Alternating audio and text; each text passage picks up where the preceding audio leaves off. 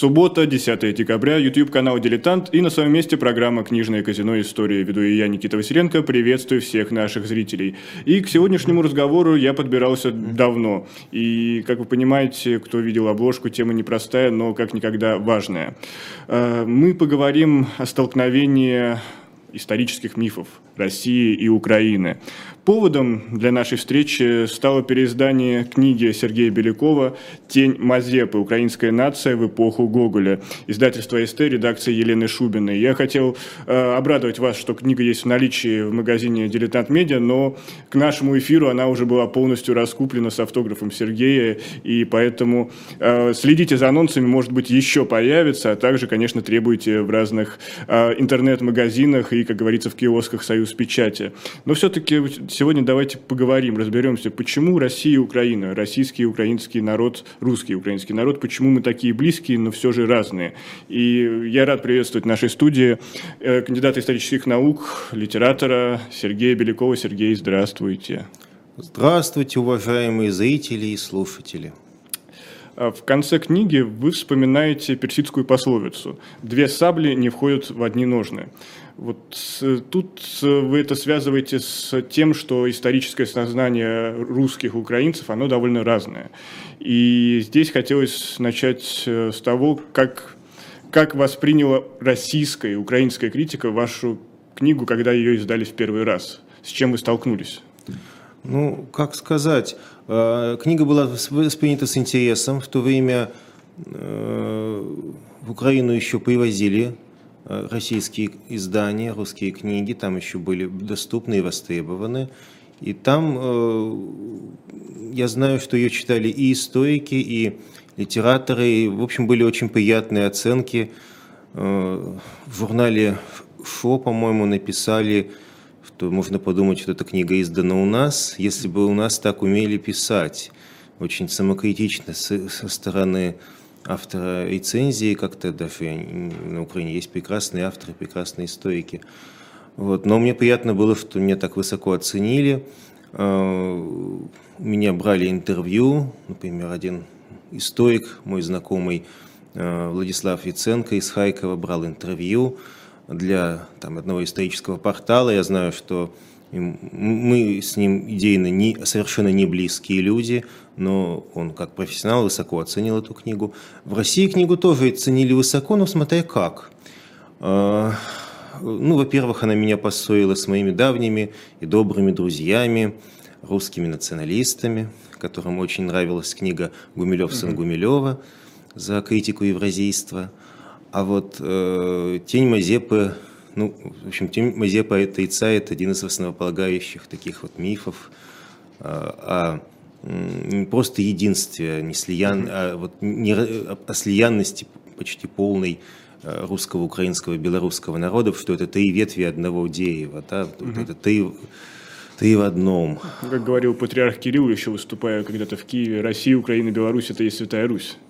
Он пытался такую ну, триаду выстроить. Да, а для меня, а для меня это дети Святой Руси, mm-hmm. потому что э, мы все происходим действительно от одного древнерусского корня, от Киева-Новгородской Руси, но дороги постепенно расходились. И вот давайте поговорим о дорогах и скорее даже о границах, но не в политическом смысле, а в этнографическом. Вот если говорить об этнографических границах Украины, это что, это где? Ну, этнографическая граница меняется в зависимости от э, передвижения населения. Передвижения населения. Вообще, э, еще академик Залезняк говорил, я этому даже несколько удивился, что граница западнорусского языка, предкоукраинского, белорусского и русского языка, она начинается, э, она начинает определяться где-то уже по границе Великого княжества Литовского. А эта граница, ну, она менялась, но там Черниговщина отходила то к Великому княжеству Московскому, то к Великому княжеству Литовскому, потом к Речи Посполитой, потом снова к Москве. А, но в целом она как раз более-менее соответствовала а, вот такой, такой современной до 22 года а, русско-украинской границе. То есть на одной стороне Хайков, на другой стороне Белгород. На одной стороне там Чернигов и Конотоп, на другой стороне уже русские города. Э, скажем, немножко была такая сложная ситуация на Кубани. Кубань заселяли сначала запорожцы, которых туда при э, Екатерине, и при Александре переселили, вот, э, потомки запорожцев. И долгие годы вот часть кубанского казачьего войска, вот Черноморское казачье войско, оно было таким этнографически украинским, что все отмечали во времена Шевченко. Это еще был такой еще сильно украинский мир, и его приглашая... Э, Шевченко писал своему другу, а, а, а, кубанскому атаману Кухаренко, э, что «поеду к тебе на Сич». Угу. Вот так он на Кубань, Кубань именовал. Но постепенно вот эти кубанские э, потомки запорожцев, они ассимилировались и стали частью уже русского народа. И сейчас, конечно, Кубань это совершенно mm уже русская земля. И в этнографическом плане, и в государственном тем более. Вот. То есть э, этнографические границы меняются, так же как политические, в зависимости от, mm от того, как, э, как расселяются люди, как идет процесс или не идет процесс ассимиляции. Вот. Но в целом русско-украинская граница восточная, она удивительно стабильна. И вот пока мы далеко не ушли, наш зритель Леонид Шкляр просит уточнить, что это за новояз такое Киево-Новгородская Русь? Это действительно новояз, потому что такое обычно не говорят. Но э, был старый термин «Киевская Русь». Да? Ну, э, сейчас у нас его редко употребляют «Древняя Русь», но на самом деле в истории Древней Руси Новгород так, почти так же значим, как Киев, поэтому я так и употребил такое, действительно такой новояз. Есть утвердившийся миф, ну даже не миф, может он и соответствует действительности, тут проясните, пожалуйста, что по сути украинская нация была разделена между Польшей и Россией но и там не было никаких протогосударственных образований. Ну, максимум э, гетманы пытались собирать какие-то свои войска, какие-то такие делать образования военно-политические. Насколько это утверждение соответствует действительности? Ну, оно, она когда была разделена между Польшей и Россией? Она так разделилась после э, после Андросовского перемирия и дальше уже после Вечного мира с Польшей, то есть в 17 веке, когда левобережье осталось за Россией, а правобережье, кроме Киева, осталось за э, Польшей. Но, посмотрите, в состав России вошла вот так называемая Гетманщина. Это земли очень сильно отличались от других русских земель. Там было особое управление – совершенно отличавшиеся от общерусского. А, земли были разделены на полки и сотни, ими руководили полковники и сотники, которых изначально избирали, потом стали назначать, сначала избирали. А, власть э, была организована совершенно иначе. Было свое войско, это поразительно, но э, у территории в составе Российской, э, еще тогда Русского угу. царства, потом Российской империи, свое войско, это, собственно, казацкие полки. А во времена Мазепы еще были полки компанейцев и сердюков, лично верные ему. То есть свое, свое войско, своя налоговая система, отличавшаяся от общероссийской, э, своя таможня до елизаветинских времен. То есть во всем свои порядки, свое законодательство, наконец. Потому что именно на этих украинских землях действовал так называемый Литовский статут, еще с 16 века, статут Великого княжества Литовского, который изначально был написан, по-моему, вот как раз на западно-русском языке, потом его перевели на латынь, а потом его пришлось на русский перевести, чтобы русские чиновники тоже знали, по каким законам там судить надо. И он действовал с перерывами аж до времен Николая I, до начала 1830-х годов. А, и в городах действовало магдебургское право. То есть, смотрите, много атрибутов государственности, но не хватает только вот свои монеты не чеканили. Ну и выборы Гетмана, а, они существовали, но, конечно, Россия первым делом а, взяла их под контроль, это было очень, конечно, важно взять их под контроль. Но также все-таки гетманы были. А была ли, распространялась ли монополия государства на производство алкоголя э, среди украинских гетманщины? Ой, это такой очень важный был вопрос, за него, за него там всегда бились. Как раз э, эти украинские земли, они привлекали э, свободой винокурения, которую время от времени то им давали, то, то сокращали. Угу. Скажем, э, Мазепа пытался ограничить свободу винокурения, разрешить свободно гнать только э, котел водки в год крестьянину и два котла водки казаку. Но этого не хватало, и приходилось докупать вот брать так называемые аенды, это была такая форма угу. налогообложения, как раз введенная во времена Мазепы. Но вообще как раз именно свобода винокурения, она такой, была отличительной чертой не только гетманщины, но и слободских земель. А еще был, помимо гетманщины, была еще такая своеобразная область, еще до восстания Богдана Хмельницкого угу. были такие беженцы из э, Польши, из Речи Посполитой, украинские, а, они оседали на, на землях Московского царства, но на окраинах, там, где было дикое поле, э, и им дали землю, дали привилегии, сформировали из них слободские казачьи полки. А слободскими, они в слободах селились, э, э, слободы были белыми, свободными от налогообложения. Они должны были только вот в армии служить за это, да? и служить в этих полках. И на них распространялись очень схожие права, и вообще Э, такое правовое положение слободских казаков, оно было очень близко к тому, что было в Гетманщине, только там Гетмана не было, были только полковники. Это вот как раз то, что называют сейчас Слободская Украина, угу. Сумы, Хайков, вот это вот все земли. То есть во многом э, русское царство, власть царя, она никак не пыталась влиять э, и давала некую такую широкую автономию. А, нет, она была очень умная, эта власть, она влиять-то, конечно, как раз влияло, но это была именно мягкая сила, они э, очень медленно забирали. Я скорректирую да, да, свой вопрос. То есть была ли попытка сделать какую-то, ассимилировать народ среди русских? В, начале, в культурном плане? В, в начале нет. В начале нет. И более того, вот это население, эти казаки, э, э, украинские, малороссийские, слободские, они Э, обладали, пожалуй, большими правами, чем, собственно, русские. Mm-hmm. Они меньше платили налогов, значительно меньше. Первое время вообще не платили. А когда появились налоги, то их все равно было меньше, чем с великороссов. Причем даже в соседних районах со слободскими этими полками слободской казак, украинец платил меньше, а великорос больше. То есть была такое, такая дискриминация некоторая. Э, вообще характерной для Российской империи, когда, которая давала много прав и привилегий новоприобретенным территориям. Нет, э, политика России была здесь очень такая э, разумная осторожная.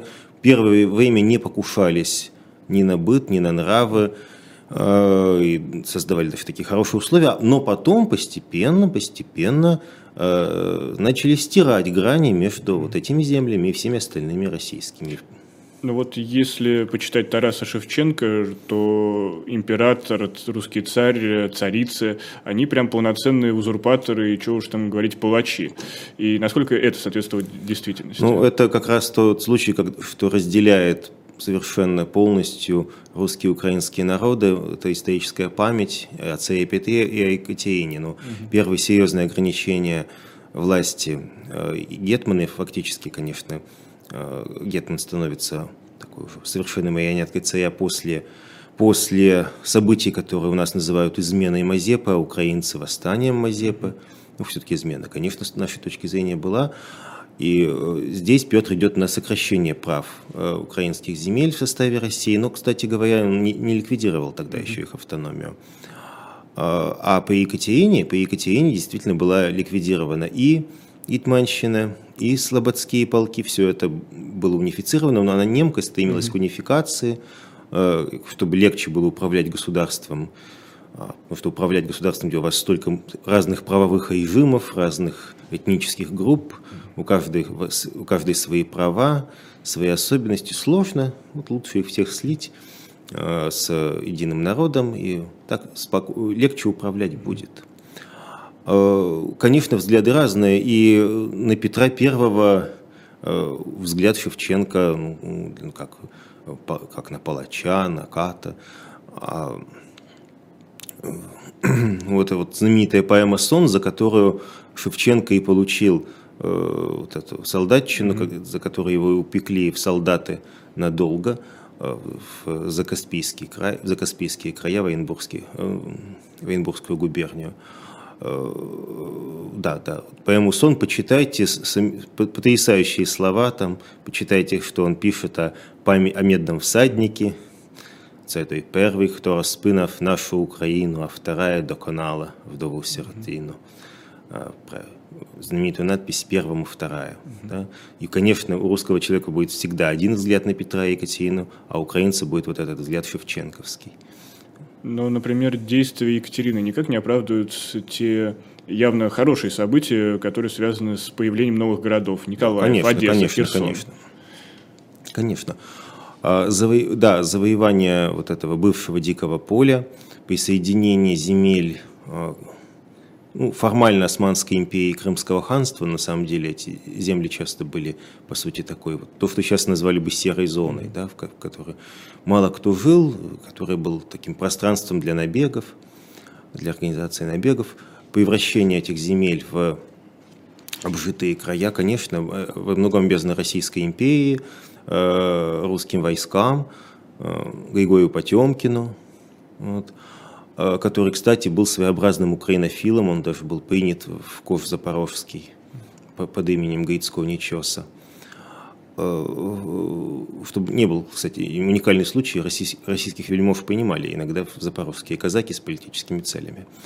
Вот. Э, Но э, поскольку порядки, ну, опять-таки, вот э, с одной стороны, что было для России очень хорошо и правильно, то есть, конечно, э, надо было распространить свою власть, надо было установить нормальный политический режим, э, но при этом была ликвидирована Запорожская сечь. Это была незаживающая рана в украинском таком историческом сознании. Потому что Запорожская сечь ассоциировалась с самым лучшим, самым прекрасным, там, в украинской истории самым героическим, да, с героическими ее страницами. И вот э, Екатерина ее ликвидирует. В народных песнях фи- фигурирует этот образ, когда казаки просят Екатерину, э, чтобы она вернула им сечь. А Екатерина отвечает, «Не не на те, я, милі браття, вам я січ руйнувала, щоб я вам ваші землі та клейноди вертала. То есть не для того я разрушала сечь, чтобы вернуть вам ваши земли и клейноды в знаке. А власти. не этот ли сюжет мы косвенно наблюдаем в вечерах на хуторе близ Диканьки, когда Да, Вакула совершенно- летал на абсолютно черте и присоединился к делегации казаков? Абсолютно Казаков. верно, абсолютно верно. Абсолютно верно, так и было. Гоголь осторожный такой намек себе позволил.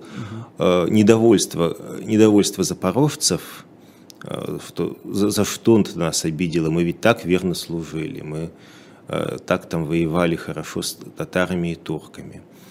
А почему она так сделала? Не только для того, чтобы ну, унифицировать порядке, а потому что, ну, конечно, Запорожская сечь, она была своеобразная, со своеобразными нравами. Надо процесс вообще такой, как бы это сказать-то, вот как дикого коня объезжают, так российская власть объезжала казачество. А Донских казаков превратили в такое послушное военное сословие, очень привилегированное. С Запорожцами было сложнее это сделать по многим причинам, а образ жизни их был, ну какой, ну, вот, э, запорожцы делали набеги. Это было нормой для них. Да? А, а набеги, когда Крымское ханство ликвидировано, когда турецкая граница уже далеко, до нее не доберешься, на кого делали, они стали делать набеги? Они стали делать набеги на колонистов, вот на, на немцев-колонистов, например. Там, я привожу, э, я нашел в одной книге такого э, автора рубежа 18-19 веков Измайлова, нашел эту книгу в музее, в отделе этой книги в Ленинке, музей книги. Вот, он пишет в своем путешествии в малороссийские земли и рассказывает историю, как вот эти запорожцы напали на э, э, такое поселение швейцарца. Швейцарец со своей молодой красивой женой приехали, э, поселились, э, по-моему, где-то вот на Херсонщине. Вот, и вдруг на- значит, на- напали на них э, запорожцы, э, ну, видимо, изнасиловали жену, разграбили, там он очень это красиво так описывает, эм, такое, знаете, описание, э, ну, он такой в духе сентиментализма пишет, это, это не передать, надо цитировать. Э, Посмотрите, у меня есть большая цитата из этой книги «Тень Мазепы», э, в книге «Тень Мазепы». Э, Ну, это был, видимо, достаточно типичный случай. То есть невозможно было сохранять сечь с такими порядками ну, То есть, грубо говоря, в современном это уже государстве. Не, не набеги, а, опять же, современным языком, это разбой полноценный. Ну да, разбой, да. Угу. И поэтому что было с этим делать? Сначала было принято ошибочное решение, грубейшая ошибка, когда ее просто ликвидировали сечь, разогнали. А, тогда казаки ушли за Дунай, к туркам. Возникла знаменитая Задунайская сечь, Запорожец за Дунаем.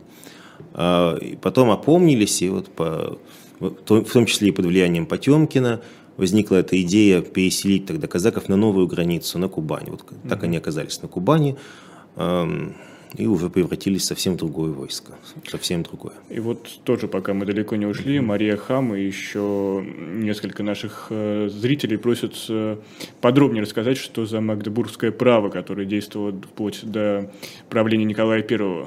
Да-да. Э, ну, это вот правовая система, она была так, система там прав, привилегий, она была дарована еще многим городам еще во времена Речи Посполитой. И, как ни странно, города получали вот это Магдебургское право. Ну, э, право для, э, э, Магдебургское право, оно было создано в те еще средневековые времена, в средневековые, еще в, в позднем средневековье, когда у городов было самоуправление. Оно было рассчитано на город с ремесленными цехами, и с, вот такими порядками классического средневекового города. Mm-hmm. Э, по сути, это было такое право, обеспечивающее такое самоуправление, самоуправление города. Э, вот. Э, по Магдебургскому праву существует большая литература. Его отменили по Екатерине и ввели вновь при Павле. Mm-hmm. Павел на, на зло матушки ну, да. делал, все, делал все на зло матушки, и Киев вернулся к Магдебургскому праву, mm-hmm. и вот прожил в нем до 1831 года. Там вот какая была ситуация. Это Магдебургское право, оно уже очень мало подходило для реалий Украины 18-19 веков. Потому что украинские города того времени, это кроме Киева, ну и Киев-то был, в общем, не в самом лучшем состоянии, а это больш, большие села. Угу. И право, рассчитанное на город с вот такой традиционный такой средневековый европейский город, на его нравы и обычаи, оно уже мало сочеталось вот с этим уже совершенно сельским миром, но за него держались, потому что это был э, ну, такой символ особости, символ своеобразия. И потом все-таки давал много каких-то вольностей, э, что мы судимся не по общероссийским законам, а по своим собственным. Это было важно. Общероссийские тоже действовали, но в тех случаях, когда ну, в случае каких-то особенно важных преступлений и так далее. Здесь мы сделаем небольшую паузу. Я напомню, что это программа «Книжное казино. История». У нас сегодня в гостях историк, литератор Сергей Беляков. И в центре внимания книга «Тень Мазепы. Украинской нации в эпоху Гоголя. Переиздание». И оставайтесь с нами. Совсем скоро мы вернемся и продолжим наш разговор.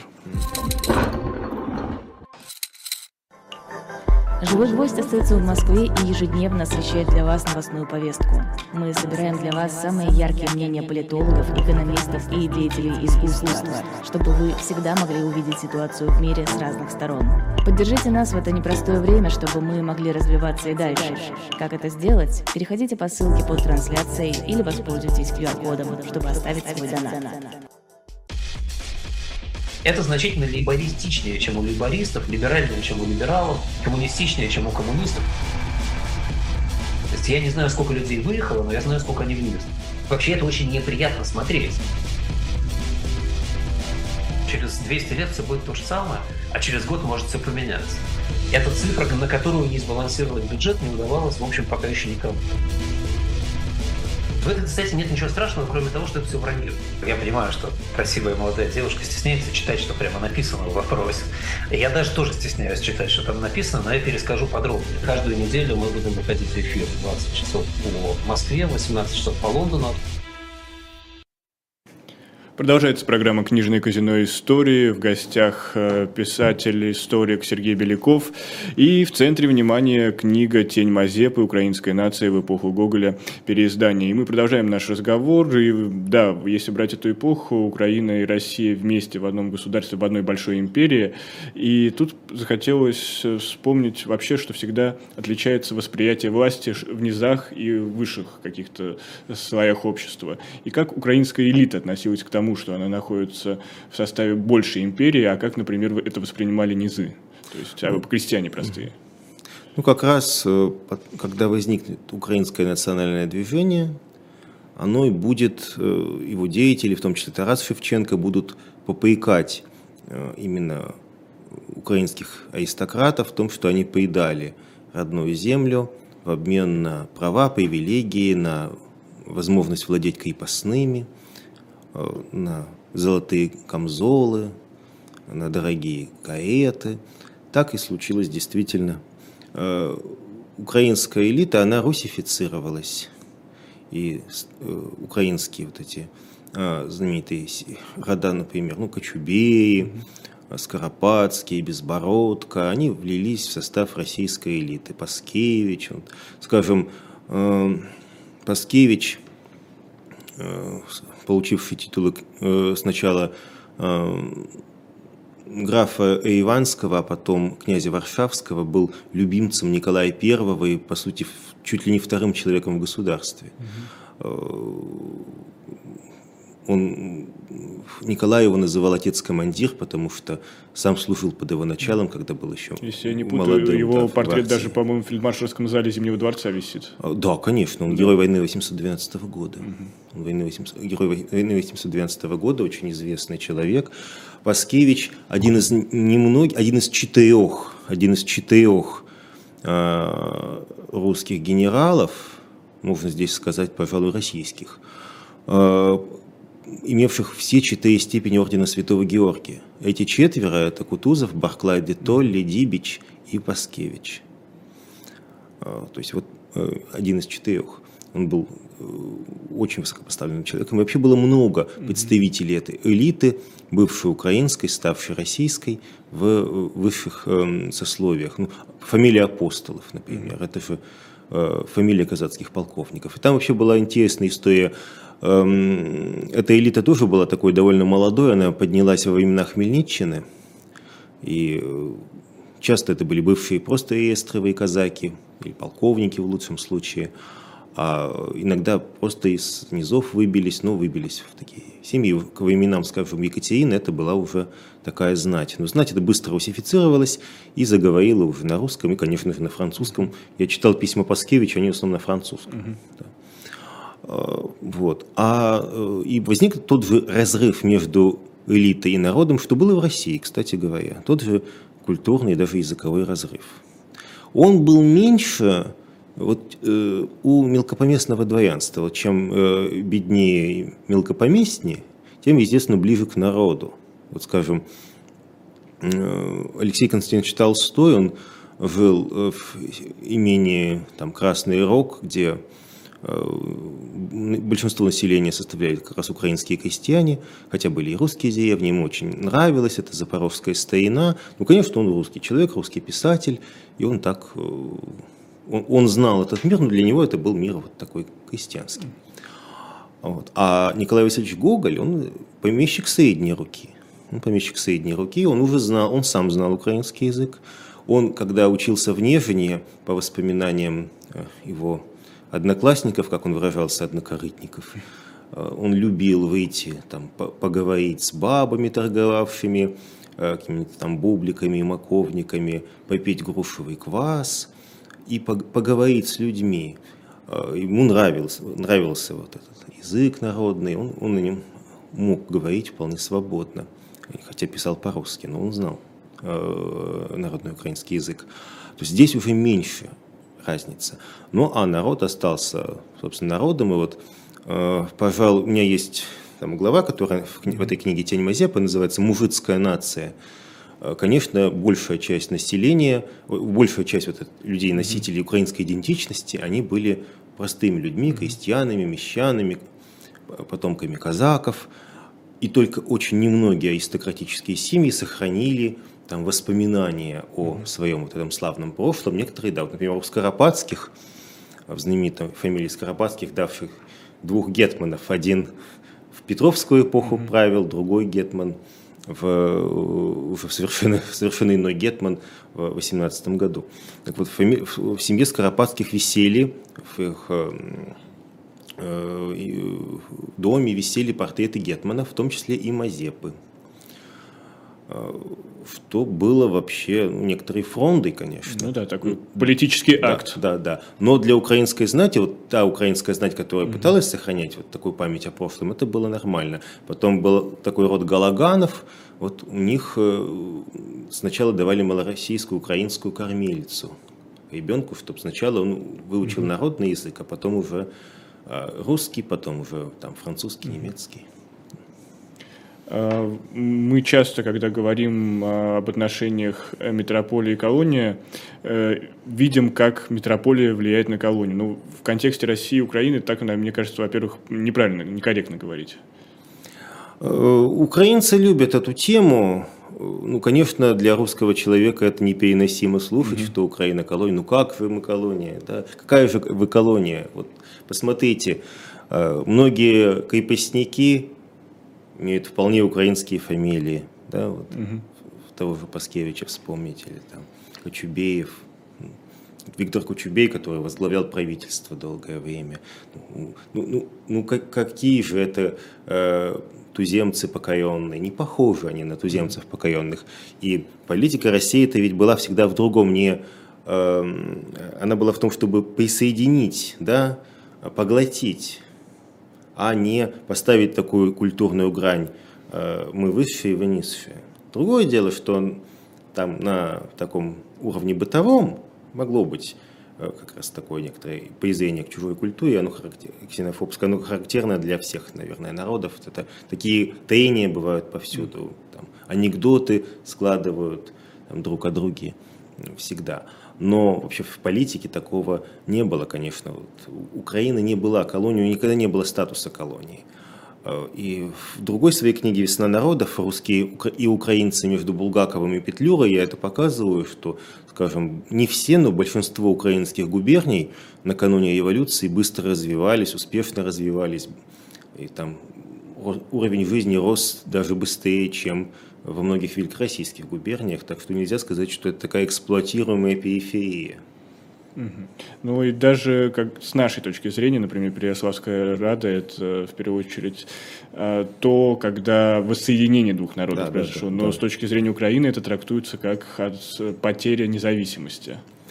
Ну да, но э, когда был такой э, один, один атаман во времена еще Петлюровщины в, 19, в 1919 году э, занял э, это, Переславль и об, торжественно объявил о разрыве Переславского соглашения. Вот, на самом деле, э, понимаете, а куда было деваться Богдану Хмельницкому в то время?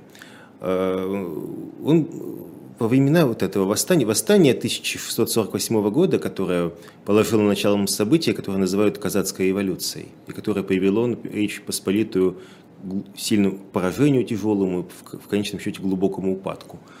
Упадку, который завершится разделом страны между э, Пруссией, Австрией и Россией уже в конце 18 второй половины 18 века. А началось все с Хмельниччины. Так вот, э, это восстание было во многом успешным, но все же сил не хватало, чтобы создать такое собственное прочное государство. И к тому же ну, Хмельницкий не был э, вполне легитимен с точки зрения людей того времени. Гетман – да, но стать во... у него не было царской крови. Он с точки зрения человека той эпохи, он не эквивалентен там, цул, mm-hmm. турецкому султану, э, русскому царю, польскому королю. Э, ну, скорее него... был как гражданин Минин, который собирал народное ополчение в Нижнем да, Новгороде. У него нет священного авторитета, mm-hmm. вот этого, священного авторитета, Сакральности. Э, сакрального господина, да, вот этой сакральной власти. Поэтому он и думал о том, кому все-таки надо подчиниться. Вернуться ли королю Польши и попросить там прощения и амнистии, ну, уже на других условиях, да, и э, права. Это, кстати, такие попытки были после смерти Хмельницкого. Вот Выговский, его преемник, как раз это попытался сделать, но поляки не, на такое соглашение не очень пошли. Они сначала согласились, а потом не утвердили Годяческий договор, который был выгоден а, вот этой украинскому западнорусскому населению, но полякам он показался невозможным, они его э, так отредактировали, что там почти ничего хорошего не осталось. И поэтому, естественно, на Украине его встретили с негодованием и снова выступили против Польши. То есть с поляками, не, с польским королем не получалось, и отношения с поляками тогда были очень плохими.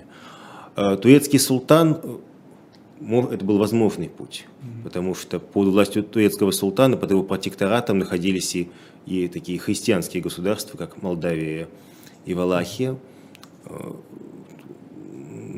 Турецкий султан был достаточно веротерпим, а, там была своя довольно гибкая система управления, но все-таки он чужой, он мусульманин, басурманин. Да? А московский царь, он православный, свой. И вообще-то выбор был здесь во многом предрешен, наверное, и верой. Mm. Поэтому независимость, вот, которой располагала Гетманщина, независимость была очень такая непрочная. Она зависела от военной удачи.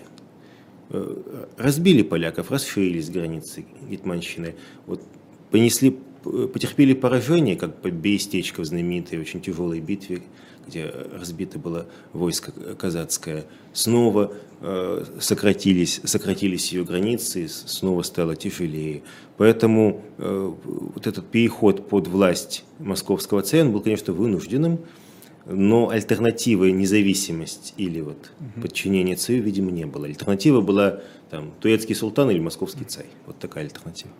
Но вот с точки зрения культуры, присоединение, ну не присоединение, став частью Российской империи, России, Русского царства, э, Украина скорее не только ничего не потеряла, она наоборот привнесла. Если мы берем культурный феномен, то мне да, кажется, да, это да. то, что мы ежедневно наблюдаем вокруг. Ну, у нас часто есть такое представление, что Украина такая исключительно сельская земля, э, где там живут такие, может быть, симпатичные, но такие не, не, не очень просвещенные люди, было совершенно не так. Совершенно не так. Э, Украина была зем, э, землей уже тогда, где было множество типографий. Например, первый учебник русской истории был, он плохой учебник, но он был учебником русской истории больше ста лет. Киевский синопсис, вышедший под редакцией Иннокентия Гизеля в Киево-Печерской лавре. То есть первый учебник русской истории был сочинен там, на Киевщине. Э, тогда, строи, тогда строились и заново переделывались под новый вкус э, древние храмы э, по всей Украине, в Переславле, в, в Киеве, в Полтаве. Вот возник феномен так называемого украинского барокко. И вот знаете, самый восточный образец украинского барокко я видел в Тюмени. Я поезжаешь в Тюмень и видишь собор, ну, практически украинская барокко. Mm-hmm. Там Троицкий собор, который был э, воздвигнут в начале XVIII века, когда там был местный епископ, был из родом с Киевщины, он привез своих мастеров. И иконописцев расписывать иконостас, и мастеров, построивших этот храм. То есть, конечно, было, так влияние было даже на, на архитектуру. А потом первая половина XVIII века – это время господства вот этого украинского малороссийского духовенства а, в русской церкви. Это, конечно, была другая проблема. Петр I опирался на них как на таких более послушных и более ему подходящих людей, а, и таких более западных. А, конечно, была такая скрытая враждебность к этим епископом Черкасом, Черкасы так называли вот этих э, малороссиян, украинцев тогда, и ну, вся первая половина XVIII века была занята вот этой такой скрытой борьбой великороссов и малороссиян в церкви. И много этому свидетельств, источников. Но потом идеолог царствования Петра Великого, Феофан Прокопович, он кто? Э, выпускник Киево-Могилянской академии. Стефан Еворский – который, которого называют местоблюстителем патриаршего престола. Это вот некоторые исследователи считают, что это не совсем справедливо, но в любом случае был период, когда это был такой самый влиятельный русский иерарх. Он, он родом с Западной Украины, о чем говорит его имя, да, Еворский, Стефан Еворский из Еворова, из Западной Украины. Так что влияние э, вот, украинское было довольно сильным. И более того, Лев Николаевич Гумилев, э, замечательный наш э, ученый, блистательный, который, которого многие не любят, и я очень уважаю, несмотря на все его заблуждения, ошибки и передержки. Так вот, у него была такая небольшая, такой, об украинцах он так сказал, что украинский этнос, он одно время занял ведущее положение в российском суперэтносе. Но это было, конечно, преувеличение, но он, видимо, имел в виду широкое влияние вот этого украинского малороссийского духовенства в начале XVIII века, э, влияние культурное большое, э, вот, Западной Руси на Восточную. Поэтому, да, можно сказать, что такая была эпоха большая украинского культурного влияния. Она завершилась э, где-то через полвека, но она была. И вот э, в завершении книги вы замечаете, что тень Мазепы лежит между русскими и украинцами и навеки разделяет две нации. Неужели навеки? Ну, она разделяет ведь в каком плане? В том, что мы не одно и то же, как французы и немцы не одно и то же, как французы и англичане не одно и то же. Э, но это не значит, что она разделяет нас как врагов обязательно. Она разделяет нас как на разных, как на разных да, людей. У нас разные отношения к власти, например. Мне вот нравится этот пример. В книге э, такого историка Иварницкого, э, был историк Запорожской сечи Иварницкий, он рассказывает о, рассказывает о перевыборах э, руководства, так сказать, Запорожской сечи, Кошевого, Писаря и Саула переизбирали каждый год. Они выходили, кланялись народу и говорили, отдавали его на свою власть, а им могли сказать, «Э, вы добрые паны, пануйте дальше над нами. А могли сказать, «Э, отдай скорвый сыну свое кошевье, будто вже козацкого хлеба наився.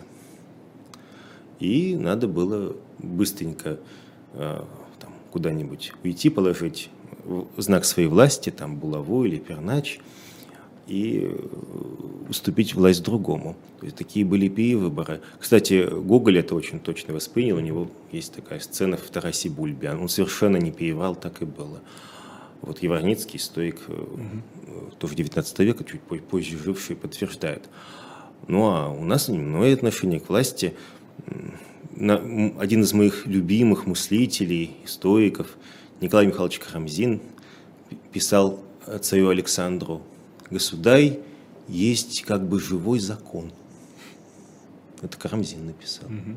И написал отнюдь не из лести. Потому что как раз эта записка, адресованная Александру, она была так, в таких выражениях написана, что ее опубликовали только к 20, 20 веке полностью, по-моему. А она была под запретом дольше, чем сочинение Карла Маркса. То есть это совершенно такой документ очень резкими словами наполненный. То есть не из лизоблюдства он это писал, он не был лизоблюдом, но он был против вот этих эм, либеральных реформ Александра и напоминал основы власти в России. Государь есть живой закон. Ну вот, конечно, отношения к власти разные. Это в том числе тоже разделяет народы разные. Очень много слов э, благодарности. Например, наш э, зрительница Елена Коновалова пишет интереснейшая передача «Спасибо за гостя». Э, к ней присоединяются зрители Юшкин Кот, Анна. Много-много сегодня приятных комментариев. Спасибо вам, что пришли на нашу трансляцию. Спасибо. И здесь много еще вопросов есть недосказанных. Например, хороший был, я потерял имя пользователя, не являлась ли все-таки Переславская Рада именно каким-то временным союзом? Да, такая точка зрения есть, такая точка зрения есть. Вообще, насчет Переславской Рады тут э, надо собирать научные, и собирают научные mm-hmm. конференции, где есть совершенно разные трактовки. От того, что это был вое, временный военный союз, э, до того, что это было вот именно воссоединение Украины с Россией. Э, и даже присоединение Украины к России. Но тут можно спорить довольно долго. Я думаю, может быть, для Хмельницкого, кстати, это и был временный союз, mm-hmm. потому что у него потом, потом были дипломатические контакты со шведами, если бы он не умер, то, может быть, мы бы, у нас образ Хмельницкого был бы совсем иным. Может быть, он отошел бы от царя к шведскому королю и стал бы первым Мазепой. Ну, увы, история не знает сослагательного да, да, да. да. Так, а я говорю, если бы Мазепа умер раньше, на, на 2-3 года, мы бы все знали, что Мазепа – это верный соратник Петра Великого, Памятник проводник, бы стоял где-нибудь в Петербурге. Да, да, да, проводник вот русской поли, э, петровской политики на украинских землях. Да. А он, в общем, какое-то время таким и был. Да. А, как я уже говорил, книга «Тень Мазепы. А, украинская нация в эпоху Гоголя», она у нас была продавалась в магазине «Дилетант Медиа», но вот раскупили вы, наши зрители, буквально за несколько дней. А, тираж небольшой, Сергей, напомните. Какой? Да, тира, да, с тиражом. Переиздание, переиздание. Да, это да, очередное переиздание. Во-первых, огромное спасибо моим издателям. Э, это люди не только очень профессиональные, это редакция Елены Шубиной, а это люди не только очень профессиональные, но и очень смелые, которые в наше время отважились на такую перепечатку и э, пробили ее.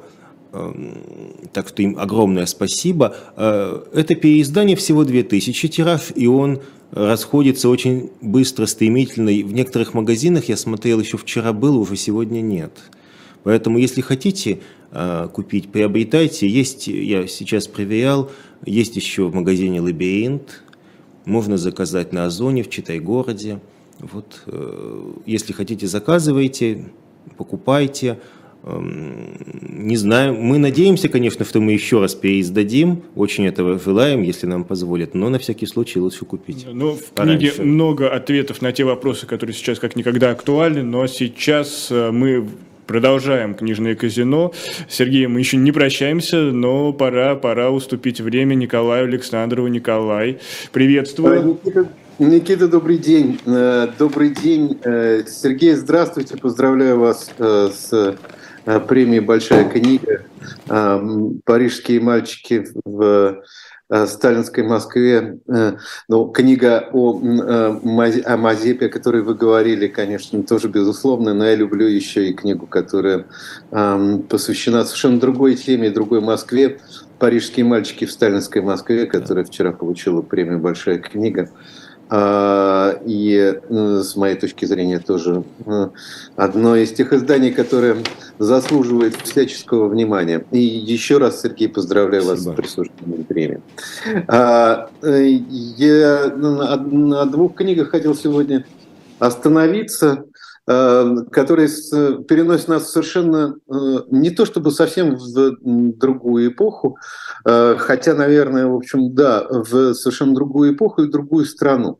Но это книги, эм, и книга в первую очередь, с которой я начну, которая любопытна и по своему Э, полиграфическому исполнению и вообще просто по идее, потому как она сделана, а, ну и, собственно, по содержанию. Это книжка, которая вышла в издательстве АСТ, называется она «Манга Хакусая», а, с комментариями Евгения Штейнера. А, и э, по существу это художественный альбом, откомментированный художественный альбом. Э, наверное, Кусай может считаться одним из тех японцев, имени которого приходит сразу в голову, когда вообще люди говорят о японской культуре. Если говорят о поэтах, то, наверное, в первую очередь в голову приходит Басё. Если говорят о художниках, э, то, наверное, в первую очередь вспоминается имя Хокусая. Хотя, разумеется, японская живопись к этому не сводится. Тем более, что Хокусай все-таки это поздняя э, японская э, живопись, которая испытывала уже на себе и э, влияние западное, которая, с одной стороны, конечно же, опиралась на традицию, но с другой стороны, видно и влияние нового времени. А, Все-таки это ну, начало XIX века, а, и это воздействие, это влияние все-таки чувствуется. А, здесь важно многое. Во-первых, почему манга? Иногда говорят, что всем известные комиксы манга, которые вошли в моду и которые распространились по, по всему миру. И, в общем, действительно можно сказать, что это такое мангавое безумие, которое было, ну, по крайней мере, еще несколько лет назад, что э, они как бы э, происходят э, от э, манга э, Хакусая, или, во всяком случае, вот Хакусай каким-то образом повлиял на этот жанр, а, конечно же, не совсем так, потому что манга – это набросок, не обязательно рисунок или пестрые заметки. А, манга, этот жанр существовал до самого Хакусая. А, он, а он, собственно, э, создал, наверное, такой просто классический пример этого жанра. Это действительно наброски, рисунки, иногда почти импровизации на самые разные темы. Эм, это рукописные сборники, вернее, сборники, которые складывались в книги, которые издавались на очень тонкой рисовой бумаге. Из этих сборников, собственно, и складывалась эта книга Хакусая. А, совершенно удивительная по своему исполнению. А по сути, это э, целая энциклопедия японской жизни и японской культуре.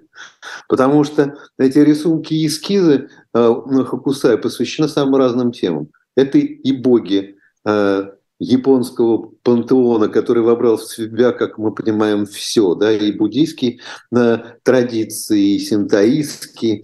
Э, это и герои японской культуры, и самые разные, вплоть до э, демонических женщин, оборотней, которые тоже появляются в этой книге. Это и иллюстрации к разного рода легендам и притчам.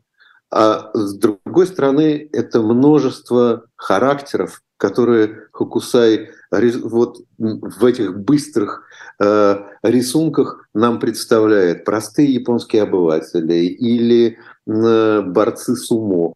А, та повседневная жизнь, э, которую, э, которую видел японец и европеец, приезжавший в Японию в позапрошлом столетии. И все это складывается в такую разностороннюю энциклопедию, причем изображенную уже несколько отстраненно и иронично все эти, э, эти рисунки несут на себе еще и печать, э, с одной стороны, проницательного, а с другой стороны, отстраненного взгляда. И что важно в этой книжке, почему я так э, о ней долго говорю, потому что рисунки во многом говорят сами за себя, но раскрывают не все. Именно потому, что э, сторонний наблюдатель не всегда хорошо себе представляет японскую культуру, японский пантеон, тем более разнообразный, а э, японские сюжеты бытовые и исторические. Именно поэтому комментарии к этим рисункам, конечно же, раскрывают очень много. Они позволяют посмотреть на эти э, рисунки Хокусая и на эту разнообразную энциклопедию не просто на, как на чисто живописное искусство, хотя наверняка можно смотреть и так, но э, понять, собственно, о чем рисует Хокусай, если можно так выразиться, потому что многие, многие рисунки абсолютно сюжетные. И вот это совмещение комментариев с живописным рядом и удивительное полиграфическое исполнение, э, с моей точки зрения, в первую очередь э, эту книгу и выделяет. И она ее действительно можно назвать вот такой настоящей книгой, которую приятно держать в руках и которая смысл книги еще раз для нас подчеркивает. Ну и еще об одной книжке я хотел сказать в заключении. Эм, по разным причинам. Несмотря на то, что это переиздание, несмотря на то, что эм, э, э, имя этого человека известно, хочется принести его еще раз, и э, тем более, что это обращение к совершенно особенной теме. Финикийцы, основатели Карфагена. А, так называется эта книжка, которая вышла в издательстве «Центр полиграф», но важно здесь не просто, что это а, обращение к финикийцам, э, разумеется, к истории Карфагена, к пуническим воинам, к, вообще к этому народу, э, семитского происхождения, Хаане, Ханаане, которые появились, э, э, судя по всему, из э, Саравийского полуострова. Финикийцы – греческое слово, э, которое, судя по всему, означало темный, темно-коричневый, финиковая пальма и птица феникс. Все это однокоренные слова, но а, пунические воины и Карфаген, конечно, в первую очередь э, сделали для нас э, э, важной, собственно, цивилизацию финикийцев. Но важна здесь, конечно, и сама фигура Дональда Хартона. Вот об этом я и скажу последние слова, почему стоит читать эту книгу. Это удивительный человек, жизнь которого, по сути дела, связана со всем 20-м столетием. Он родился в 1901, а умер в 1994.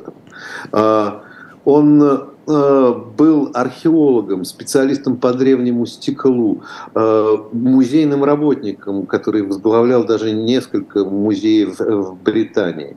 Но главной его темой его исследований, как, как археолога и как античника, был в первую очередь Карфаген. И, э, пожалуй, э, больше, чем э, Дональд Харден для вот, изучения финикийской цивилизации в 20 веке мало кто сделал. А поэтому еще эта книга заслуживает внимания, потому что это один из классических трудов по античной истории и о народе, о котором все-таки не так много хранится. Николай Спасибо. Александров, рубрика «Книжечки», да, как всегда рады. Я напомню, на сегодня в гостях был Сергей Беляков и провел эту программу я, Никита Василенко. До новых встреч, берегите себя и приходите в наше книжное казино. Всего доброго, счастливо. Всего доброго.